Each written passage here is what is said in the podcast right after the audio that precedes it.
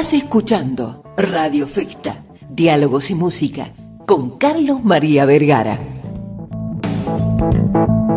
Buenas tardes, Bernardo. ¿Cómo estás? Hola, Carlos. ¿Qué tal? Muy buenas tardes. Muchas gracias por la presentación.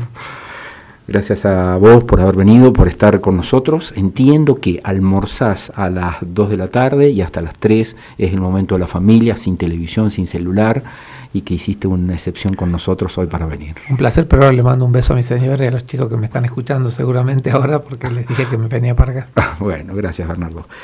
Bueno, mil cosas para hablar con personas como vos. Eh, se me ocurre lo más importante es quisiera saber con respecto al tema salud en este momento eh, antes de, dialogar sobre cuestiones vinculadas a las enfermedades estivales. Eh, este, esta suerte de rebrote del COVID, eh, esta, esta falta que estamos de alguna manera cometiendo nosotros al habernos vacunado solamente tres veces sin llegar a la cuarta, eh, ¿cómo está la situación epidemiológica en este momento? En el hemisferio sur de América Latina, Salta está incluida, hay un rebrote, no solamente aquí, sino en Uruguay, en Paraguay, en Bolivia, este, en Chile. Este, tenemos que pensar que, que, el COVID son como las olas del mar, que nos llegó una primera gran ola, un tsunami, una segunda gran ola, y después van a empezar a llegar olas pequeñas que van a eh, impactar en nuestra salud de manera periódica. Eh, las vacunas o la infección que me generan las, las defensas como una vacuna duran aproximadamente seis meses. Entonces, si en el medio de estos seis meses viene una de estas pequeñas olas y yo me contagio, lo que hago es aumentar la calidad de mis defensas por otros seis meses más. El problema está en que si pasaron los seis meses, yo no me vacuné, pero tampoco me contagié, entonces el virus puede impactar en mi cuerpo y generarme un cuadro febril, si yo ya tuve todas las vacunas, es difícil que yo vaya a terapia intensiva, es difícil que me agarre un cuadro severo de insuficiencia respiratoria. Y si tengo este, una buena alimentación y hago algo de actividad física, mi cuerpo va a este, responder muy bien contra esta nueva ola que hay. Y al igual que las olas del mar que van a seguir viniendo eh, por la eternidad, el COVID va a seguir generando defensas en nuestro cuerpo de a poco. Y es importante que si yo soy una persona que no salgo mucho y tengo la posibilidad de ponerme las vacunas, me las aplique. Aquellos que salen mucho generan su autovacuna en el mismo contacto diario con las distintas personas. Hoy he visto gran cantidad de gente que comparte el mate, comparte el vaso, comparte cosas que no compartíamos hasta hace poco. Y esto genera que los virus vayan de un cuerpo a otro y mantengan una calidad de defensas elevada. Eh, hay algo que por ahí don José y doña Rosa no conoce. Eh, ¿Vos te resfrías habitualmente, Carlos? Sí. Bien. Normal. ¿Sabes cómo se llama el virus del resfrío? No. COVID-4. Llegó hace 27 años a la Argentina. Mira, qué tip te doy. Y es en aquel momento que no tenía tanta prensa como tiene el COVID-6, que es este que tenemos ahora, este, generó un cuadro gripal intenso, mucha gente en terapia intensiva. Claro, nosotros no sabíamos que existía este COVID, no había la tecnología hace 27 años para hacer el diagnóstico, y cuando pasó la ola y que fue una gripe fuerte en la Argentina, mucha neumonía, mucho internado y mucha gente que ya no está, dice, mira vos, el virus no fue el de la influenza, fue un virus COVID, COVID-4. Hoy, 27 años más tarde, este virus siguió viniendo como las olas del mar, hicimos defensa, hoy nos provoca un resfrío. Claro. El virus del resfrío se llama COVID-4. Y vamos a esto, es decir, pasadas las tres primeras olas importantes, generamos defensas. Y la característica del COVID, a diferencia de la influenza que de la gripe, que las defensas nos duran un año, la de la gripe. La del COVID nos dura 12, 6 meses. Y estamos buscando una vacuna que nos haga que dure 12. Y es importante porque de alguna manera estamos en falta, ¿no? Ya cuando, cuando después de la tercera dosis dijimos, bueno, ya estamos, ya estamos tranquilos y demás, pero es importante completar el, calendario. Sí, absolutamente, lo ideal es completar el calendario porque cuando yo me vacuno no aumento solamente las defensas contra el COVID, aumento las defensas en general. ¿Eh? Yo siempre lo comparo con las defensas son nuestras fuerzas policíacas, nuestras fuerzas de seguridad. Y no es lo mismo tener tres que tener 300, sea para lo que sea. No sé si voy a una cancha de fútbol o voy a un, a un, boliche a, controlar. Eh, las defensas son lo mismo. En el caso de virus, bacterias, eh, cuando yo tengo las defensas altas, eh, ayudan y combaten este distinto tipo de organismos y, evitan los oportunistas, porque si yo tengo las defensas altas y ven que yo estoy peleando contra este, aparece el oportunista y me enfermo. Entonces, colocarnos las vacunas de manera periódica es muy importante. El tema del, cuadro de influenza y los brotes de gripe que tuvimos, tuvimos varios brotes porque este año se vacunó el 30% contra la vacuna contra la gripe. Solo el 30%. En el año 2019 se vacunó el 80%. Eh, hicimos una campaña importante de la vacuna contra la gripe y la neumonía. ¿Y por qué? Bueno, porque tenemos que frenar la neumonía COVID. Bueno, hoy en día este, el país está envuelto en otro tipo de problemas virus económicos y financieros que dejamos de lado el virus del COVID. Bernardo, si me permitís una, una pregunta, te saco un poquitito del foco de la salud y te hablo ¿eh? de, cuestiones más personales. Este, bueno, sos médico, sos una persona muy, muy afable, muy eh, de, sonrisa fácil, eh, todos los medios de comunicación se acercan a vos, dialogás gentilmente con todos nosotros, sos político, sos docente, eh, te levantás a las 7 de la mañana, mantenés una vida súper organizada, correcta, a nivel familiar, a nivel profesional, y no perdés, no, no, sos eh, una persona que parezca agobiada, cansada, eh, mucho menos triste. ¿Cómo se hace para llevar ese ritmo de vida? tan intenso como el que llevas vos? ¿Cómo se hace para estar con el ánimo siempre alto? ¿Cómo se hace para ser vos? Te lo digo con, con, todo respeto, ¿no? voy a lo personal porque te, te observo y, te veo siempre contento y, siempre con buena onda, como dicen los chicos, y quiero saber cuál es el secreto. Y bueno, trato de disfrutar cada una de las actividades que hago y cuando ingreso al aula en la universidad, cierro el libro de la política y el libro de la salud y me dedico a la docencia y disfruto y comparto con mis alumnos ese momento 100%. Cuando entro al consultorio, cierro el libro del, del docente y me dedico al área, al área de la asistencia. Amo la asistencia muchísimo, me encanta atender, especialmente la tercera edad, y que yo ya me estoy acercando en cualquier momento. y, este, y cuando llego a mi casa trato de cerrar lo más posible todas las puertas para poder disfrutar. Entonces dijimos, en la mesa no usamos el celular, ni siquiera para mostrarte una foto de algo que hicimos, eh, todos en la mesa dijimos, no hay celular en la mesa y eh, bueno, es difícil que no haya un celular en la mesa teniendo tres hijos chicos, pero ellos mismos dicen, papá, no el celular, y mamá, no el celular, y nadie el celular. Entonces, este, disfrutamos cada... Cuando me pongo a ver una película en el celular o en televisión, me voy de viaje en la película este y la disfruto plenamente, tratando de evitar mezclar las situaciones. Eh, eh, porque eh, básicamente cuando yo doy vuelta a la página, el problema que quedó, quedó en la página cerrada. Porque, ¿qué es el estrés, Carlos? El estrés es la incapacidad de apagar los problemas cuando estoy realizando alguna actividad, incluso el sueño. Entonces, si yo estoy en el aula pensando que tengo que ir a la Cámara y que vamos a hablar sobre la emergencia hídrica de la provincia, que hay una ola de COVID dando vuelta, que tengo 20 pacientes en el consultorio, no disfruto como docente. Si me voy a la cama diciendo, che, yo mañana tengo que hacer esto, lo otro, no, no descanso bien. Entonces, el estrés es la incapacidad de apagar tus problemas cuando estás en otra actividad.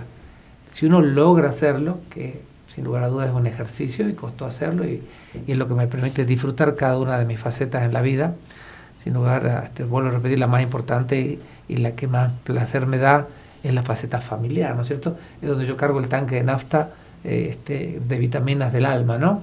Este, Qué lindo. Eh, es así y bueno, y eso me permite poder seguir adelante perfectamente descrita la respuesta. ¿Y la política, Bernardo? Quiero decirla, eh, porque uno puede afrontar, enfrentar de manera cotidiana eh, los problemas que creo que todos eh, enfrentamos, ¿no? Que, tienen que ver con la economía, que tienen que ver con la educación de nuestros hijos, que nuestras realizaciones personales, bueno, la docencia en tu casa. ¿no? la política es un mundo en general complejo, con, con, con, mucho, muchas veces con rencores, con odios, que, que, todos estos manejos que vos estás teniendo no deben ser tan sencillos de, de, pilotear. ¿Puede ser que esté pasando eso? Absolutamente, absolutamente. Eh, ¿Por, qué te me, por, por, qué te metés? Quiero saber, ¿no? Digamos.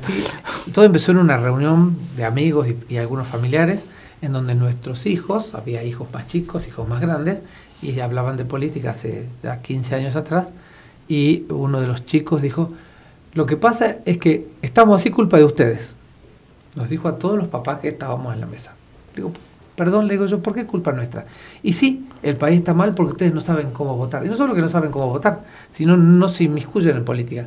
Vos sos un buen ingeniero, vos sos un buen arquitecto, vos sos un buen abogado, vos sos un buen médico, pero no solamente te necesitamos vos como una buena persona en el área que realizás, necesitamos que haya buenos políticos y haya buenas personas. Entonces dije, caramba, este, qué doloroso escucharlo primero, ¿no? Mis hijos eran muy chiquitos todavía, pero eran hijos de compañeros míos de la secundaria y algunos familiares. Y ahí comencé a andar un poco en política y dije, bueno, una de las maneras de cambiar la realidad es tratar de trabajar y llevar consejos saludables a, la política. Y participando en campañas, participaba en cargos que eran imposibles de acceder, por ejemplo, candidato a senador nacional te imaginarás que ser candidato a senador nacional. Pero fuiste, fuiste diputado nacional. bueno, eso fue el milagro, digamos. Candidato a diputado a senador nacional fui en dos oportunidades. Pero cada vez que yo salía en campaña hablaba. Por ejemplo, el tema de la soja en moldes. El soja, digo, de la eh, aloe vera, el aloe vera ah, en moldes. Hablábamos de la importancia de la aloe vera, porque la aloe vera ocupa un territorio seco, que necesita poco eh, régimen hídrico, pum, pum, pum. Y de repente empezó a haber algunas plantaciones de aloe vera eh, este, en aquel momento, estamos hablando hace 15 años. Eh, después hablamos de salud en otra campaña, hablamos de la importancia de unificar la historia clínica. Bueno, el gobierno ya en el año 2009 unifica las historias clínicas. Entonces yo participaba y sembraba. Cuando de repente en un frente que se llamaba UDESO Salta, me dicen, ¿querés participar? Bueno, en la campaña a, a gobernador, el frente UDESO Salta saca el 1,6% de los votos. Yo como candidato a diputado, es más, le dije a Carmen que me está escuchando, se debe estar matando de risa, este, que le dije, amor, imposible que sea diputado nacional porque me sacó el 1,6% y hay que sacar el 25% para ser diputado nacional. Y seis meses más tarde, yo estaba durmiendo la siesta, día domingo, y entra mi señora me dice, Bernardo, despertate, cambiate que sos diputado, acabas de ganar. Mira Yo no lo podía creer. bueno, ahí empezamos a, trabajar y a, participar y sobre todo a tratar de aportar, ¿no es cierto? De llevar ideas, de llevar... Mira, te voy a, dar, te voy a contar un detalle. Dale, contame. Nos encantan las anécdotas, las historias. Acá es un programa para ayer eso. Ayer a la tarde se presenta en la Comisión de Salud una diputada y dice, tengo este proyecto. Y presentan dos, dos médicas, gastroenterólogas. Dice, viendo el color de la caca de los bebés recién nacidos, podemos descartar una enfermedad mortal que se llama colestasis, no importa cómo se llame, pero mirando el color de la caca. Entonces trajo un panel con los colores que puede tener la materia fecal de un bebé. Y dijeron, si nosotros lo implantamos en toda la provincia de Salta, vamos a disminuir la mortalidad infantil en estos chiquitos que este, el último fue en Tartagal hace unas semanas atrás. Entonces, buenísimo, digo, ya lo trabajamos, ya hablé con el Senado y este proyecto no solo que se va a aprobar, sino que se va a llevar una en el celular o si no donde no hay señal, una, una cartilla para que el, el, enfermero, el agente sanitario diga, ¿qué color es la caca señora? Y es clarita, muy clarita, como si fuera arcilla. como si fuera una, una, paleta de colores de la pinturería. comparás ahí, informás y este bebé le salvas la vida. Entonces, ah, uno a través de, la política, si uno la ve de esta manera y no para vivir de la política, sino para vivir por la política, y uno la ve en ese sentido, uno puede llevar mucha salud a distintos sectores donde hoy en día están absolutamente marginados. Y estas ideas, estos tips que aparecen y uno los puede plasmar después en un proyecto, es lo que a nosotros nos genera la gran alegría. Y este proyecto no es mío, yo solamente soy el presidente de la Comisión de Salud, pero lo vi y dije, esto tiene que pasar como los bomberos, porque hay muchos niños que lo tienen. Entonces son pequeños detalles que te permiten eh, de a poco, poco crecer. Si esto se contagiaría al resto de los políticos, creo yo que no habría tanto descrédito con la, con la profesión de ser político, ¿no? Y sí, Bernardo, hay que, decirte, ay, ay, ay. Bueno, este, te debo un vasito de agua, ya, nos quedan tres minutos. Eh, bueno, tengo que sacarte un tema súper importante que es el tema del agua. Este, eh, estamos todos preocupados, ya te diría que casi angustiados con esta cuestión, ¿no? Eh, a ver, barrios que históricamente de Salta tuvieron agua, como Tres Cerritos, como los barrios privados ya no la tienen, ni que hablar de barrios de la periferia, ni que hablar del interior de la provincia. entiendo, entendemos que hay una cuestión eh, demográfica de crecimiento extraordinario que dificulta las conexiones, eh, la, consecución del agua, entiendo que hay pocas lluvias, pero entiendo que, que, tarde o temprano tiene que encontrarse una solución. ¿Qué, ¿Cuál es tu mirada al respecto? ¿Qué se tiene que hacer, Bernardo? Esto es un problema de previsión. Cuando uno habla de crecimiento demográfico, no solamente habla de que tengo que generar desmonte o generar lugares para yo poner viviendas donde va a estar nuestros, los habitantes de la capital y de la provincia de Salta, sino que yo le tengo que brindar servicios. Agua, luz, electricidad, agua, luz, eh, cloaca y este, eh, conectividad. Cuando hablo de agua, necesito ser previsible de la fuente de agua que yo voy a necesitar. ¿Y cómo voy a hacer para traer el agua desde la fuente de agua hacia el lugar donde yo la necesito potabilizada. Entonces, esto es lo que se llama previsibilidad. Eh, nosotros, lamentablemente, a través de los, todos los gobiernos que vienen pasando, teníamos agua, teníamos agua y en septiembre ya se largaban las lluvias, entonces padecíamos agua dos, tres, cuatro meses, algunos sectores más, otros menos. Pero ahora se sumaron los incendios y no teníamos la capacidad de poder apagarlos y la falta de agua potable. Entonces, Recién ahora dijimos, no, no estamos haciendo un pozo, estamos haciendo obras, estamos. Esta falta de previsibilidad de este crecimiento demográfico de Salta, que ya superamos lejos el millón de habitantes, en donde nos hemos quedado sin cloacas que evitan las enfermedades infectocontagiosas por un lado, pero por otro lado nos hemos quedado sin agua porque no hemos previsto el aumento del consumo del líquido de elemento por cada habitante, es lo que nos lleva a esta situación. Falta de inversión. Inversión en, lo que es potabilización, en lo que es exploración y lo que es explotación del agua. Estos, estos puntos son fundamentales y este, hemos utilizado esfuerzos y trabajo en permitir poder transportar la poca agua que teníamos a quienes tenían la posibilidad de recibir agua potable. Y nos olvidamos del resto.